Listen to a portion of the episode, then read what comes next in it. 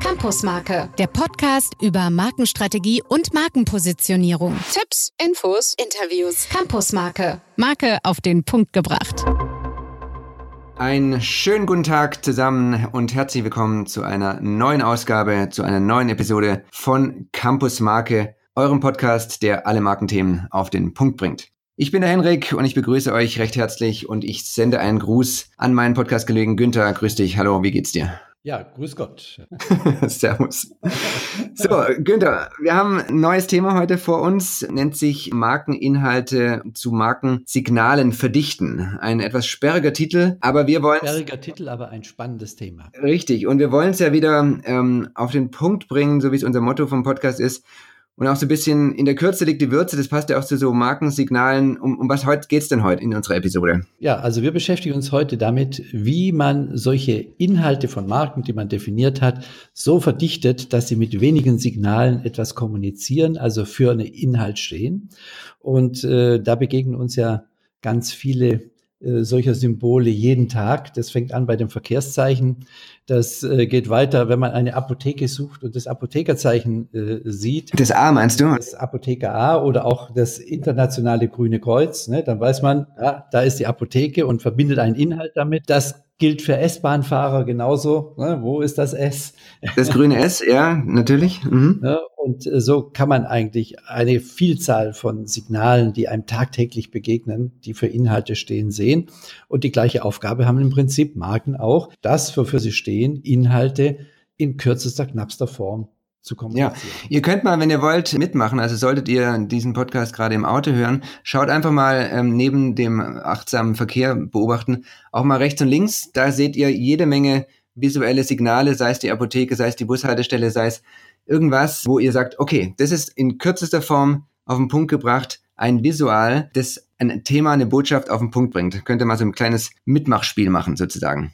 Günther, dann sag doch mal ganz kurz unseren Zuhörern, um was es denn konkret jetzt in der heutigen Ausgabe gehen soll. Ja, wir wollen eigentlich heute besprechen mal einige Marken, die das erfolgreich geschafft haben, mit wenigen Signalen zu kommunizieren. Und wenn man über so ein Thema redet, dann geht es auch immer noch darum, gibt es eigentlich einen sogenannten Wear-out-Effekt von solchen Signalen? Also das heißt, hat man die irgendwann über und kann es nicht mehr sehen und nicht mehr hören, wie das ja teilweise bei Kommunikation ist. Lass uns da auch mal sehen, gibt es für solche Visuals einen Wear-out-Effekt. Ja, dann lass uns doch einfach mal starten und es ein bisschen anschaulicher machen, Günther, indem wir jetzt einfach mal ein paar Beispiele nennen, von denen wir ausgehen, dass die unsere Zuhörer die alle kennen, wo wir denken, wo das ganz gut gemacht ist oder wo wir auch denken, da könnte man noch ein bisschen optimieren. Wir nennen jetzt einfach ein paar Beispiele, die jeder kennt Lass uns mal beginnen mit der Lufthansa.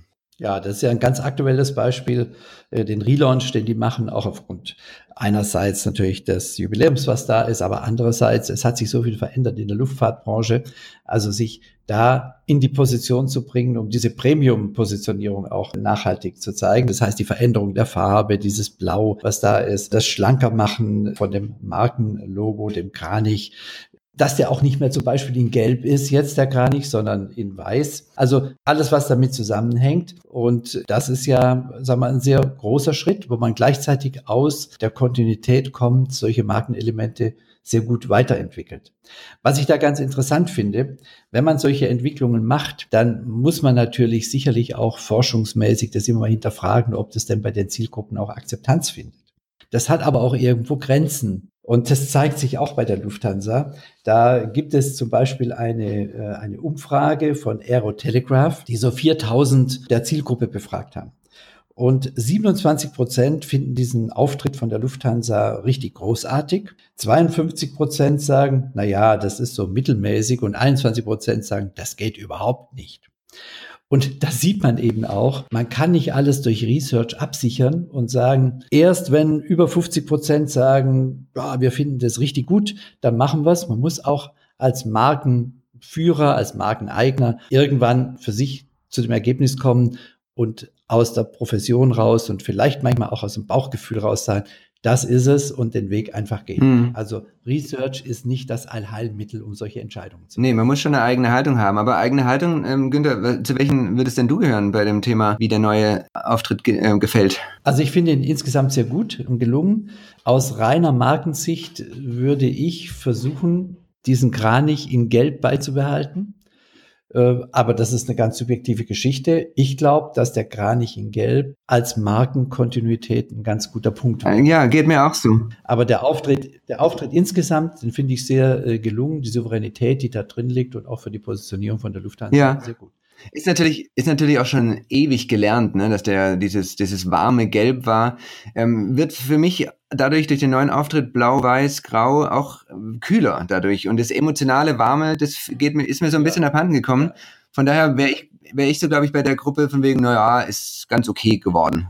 Wobei ich verstehen kann, dass man das Gelb und das Grau so zurückgefahren mm, hat, mm. auch die Dominanz von dem Gelb. Also das hat jetzt schon sehr viel mehr Souveränität und wie gesagt, veränderter Luftmarkt und da glaube ich, ist das ein guter Weg. Okay, dann lass uns mal ein zweites Beispiel eingehen. Kennt jeder mit Freuden oder manchmal nicht Freuden die Deutsche Telekom? Ist ja auch ein ganz verdichtetes Visual.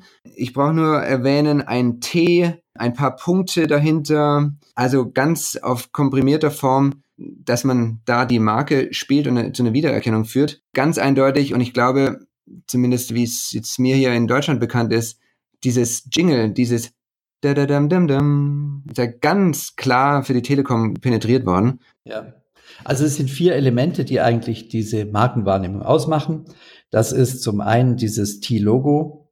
Das sind die, wie die Telekom es selbst nennt, Digits, diese Punkte. Nach dem äh, T, ne? Ja. Ja, das ist äh, der Jingle, den du gerade ja. äh, wunderbar intoniert hast. Und das, das ist diese Magenta-Farbe. Also wir haben vier Elemente. Und wenn uns eines dieser Elemente begegnet, rufen wir Inhalte ab. Also eine sehr gelungene Verdichtung zu solchen von Markeninhalten zu solchen Markensignalen. Mhm. Auch einer der wenigen, die diesen Audio-Jingles so konsequent äh, über Jahre einheitlich oder identisch fahren. Es gab ja mal so ein paar Ansätze von Automobilos, wo die Mercedes hat mal so einen, so einen Knabenchor oder auch so, die, die Audi macht es eigentlich auch noch dieses du du du du mit diesem Herzschlag. Aber viele nutzen es eigentlich, diese auditive äh, Signalgebung nicht, was ich eigentlich ein bisschen verschenkt finde, weil nur auf den Sehsinn zu gehen, nur auf die Optik, ist natürlich halt auch ein bisschen verschenktes Potenzial. Ja, mir fällt gerade auf, wenn Hendrik Schenk das als verschenktes Potenzial sieht, ich finde das eine sehr schöne Verbindung. Ich finde ich finde es eher ein Schenkelklopfer, ehrlich gesagt. okay, gut. Ja, aber du hast ja gerade angesprochen, man nimmt von den Automarken, also einerseits der Stern von Mercedes, ja, ist so ein Element, aber auch die Typografie. Die haben es auch sehr gut geschafft, eine Typografie zu schaffen, die äh, für die Marke steht. Du hast Audi erwähnt mit den Ringen. Es ist für mich auch so eine Leitidee wie Technik fürs Leben von Bosch. Ne? Ja, da ist auch der Anker, der eine Rolle spielt. Ne? Geht da tief in die Firmengeschichte mit einem Abbild eines Zünd, Zünders ähm, in die Vergangenheit hinein, ja. ist ganz klarer Visual geworden, mittlerweile überall dabei. Ja. Aber auch zum Beispiel Apple, wie man es verstanden hat, diese Wünschbarkeit, die sich ja mit dieser Marke verbindet, auf so ein Apfelsymbol mit dem Byte. Äh ein angegessener Apfel ist eigentlich lustig, dass es so eine Markensignalstärke hat. Ne? Ja, absolut. Und äh, uns begegnet es ja täglich alles, was mit Apps zu tun hat. Ja, denken nur mal an den, äh, für was steht der Daumen, der nach oben zeigt. Braucht man nicht dran lange überlegen. Das ist natürlich Facebook. Gibt es noch weitere Beispiele aus dem App-Signalbereich? Ähm, so, so ein Vögelchen. Ganz klar steht es für Twitter oder der, der, das Geist-Symbol auf gelbem Hintergrund für, für Snapchat. Also auch da diese digitalen Marken oder Unternehmen verstehen es halt genauso wie die analogen Unternehmen und die Old Economy aus, auf Kürze zu reduzieren, für, für was sie stehen und dass man da eine Wiedererkennung hinbekommt. Aber lass uns jetzt mal eine Sache ein bisschen tiefer eingehen, Günther. Und zwar wollten wir uns mal die, die Sekt- und Weinmarke Rotkäppchen ähm, anschauen. Und da hast du dich ein bisschen äh, reingegraben und ähm, was ist denn dir da dazu aufgefallen zum Thema Key Visual Soundboard und so weiter? Ja, also ich meine, das ist erstmal eine sehr äh, große Leistung, die so eine Sektmarke erreicht hat, dass sie ihre Inhalte, die sie kommuniziert, in einem Key Visual verdichtet. Also diese Frau im roten Kleid mit dem tiefen Ausschnitt, die Flasche hinten, hinterm Rücken versteckt. Also die Überraschung, die damit ist, das Verführen, Verführen lassen, verführt werden. Alles äh, tiefenpsychologische Motive, die letztendlich auch der Grund sind, dass diese Marke so erfolgreich sein konnte. Im Übrigen, der Markenname Rotkäppchen, das war ja. Ein Märchen, ne? Ist ein Märchen. Ähm, wenn dieses Märchen direkt mit der Marke verbunden worden wäre, hätte es nicht funktioniert. Aber die Psychologie, das Muster, was dahinter steckt, ist ein ganz entscheidender Treiber, nämlich das Märchen.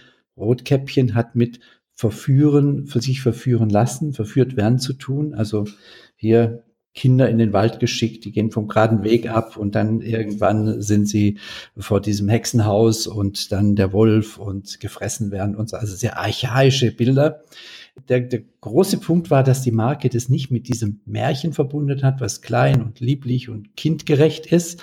Mhm. Aber es geht eben doch um Alkohol bei Sekt. Äh, sondern dass man diese Psychologie genommen hat und das umgesetzt hat in entsprechende Markensignale und dann über einen sehr langen Zeitraum das konsequent auch äh, gespielt hat und so es erreicht hat, dass man eine Akustikmarke hat, die ich jetzt nicht vorsinge, aber man kann ja gerne über die Show Notes ja. dann mal reingehen und ein, ein zentrales Schlüsselbild hat, was für diese Marke und für die Wünschbarkeit steht. Und das ist übrigens ein Treiber und ganz generell mal gesehen, es lohnt bei Marken auch oft in die Psychologie, die mit einem Namen sich verbindet und so einzusteigen, weil der einzige Grund, dass diese Marke diese dominierende Position erreichen konnte in einem Markt, der geschrumpft ist, wo keiner noch eine weitere Sektmarke gebraucht hätte, kommt über diese Psychologie. Und das ist die Berechtigung, äh, weil die trifft genau die Psychologie des Sekttrinkens, weil Sekttrinken hat genau dieses psychologische Muster.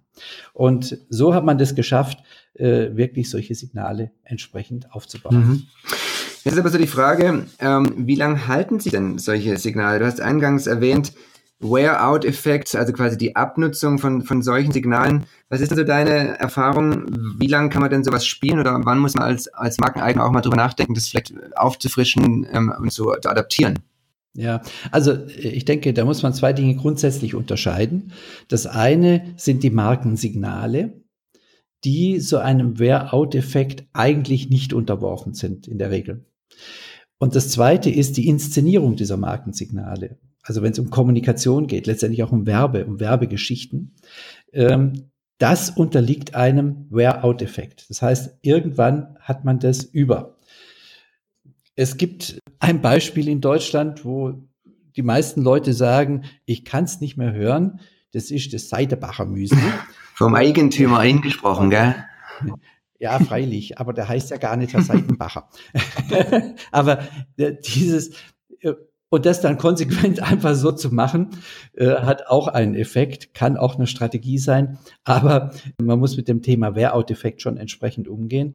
Und solche Markensignale müssen immer wieder in einem entsprechenden Umfeld inszeniert werden. Aber die Markensignale selbst, die dürfen nicht zum Spielball von solchen Inszenierungen werden. Die müssen so ein Anker sein. Und dann kann man diese Markensignale ganz, ganz, ganz lange kommunizieren und das ist auch ihr großer Vorteil. Aber selbst ähm, die Rotkäppchens haben jetzt ja nach 16, 18, 19 Jahren dann jetzt doch mal einen Switch gemacht und sind von ihrem bisherigen Auftritt ein bisschen abgewichen. Fandest du das eine gute Idee oder wie, wie, wie schätzt du das ein? Also nach 16 Jahren äh, stand auch in der Presse, hat man jetzt äh, die Kommunikation in Rente geschickt. Also mein Gefühl ist, man erzählt jetzt werbliche Geschichten, wo eine Frau im roten Kleid eine Rolle spielt und die Marke eine Rolle spielt.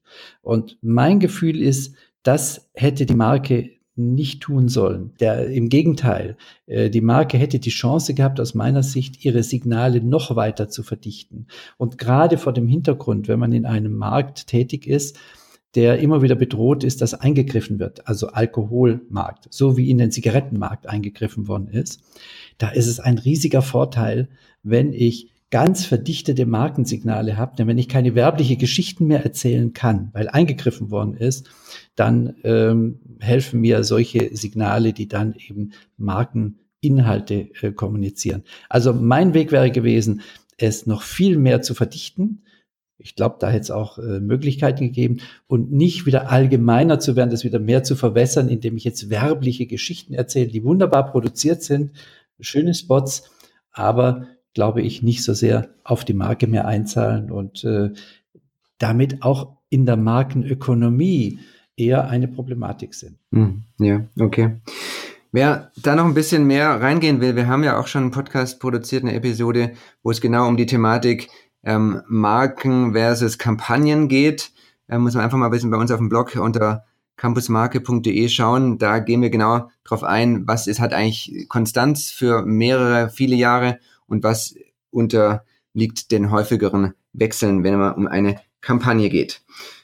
Ja, Günther, ähm, lass uns doch nochmal zusammenfassen, was wir jetzt von der heutigen Episode mitnehmen, bevor wir dann quasi in Richtung Ende nochmal einen Ausblick auf den nächsten Podcast geben wollen. Also was uns wichtig ist bei dem heutigen Inhalt ist, dass man generell versuchen sollte, Markeninhalte so dicht wie möglich auf den Punkt zu bringen, also zu verdichten.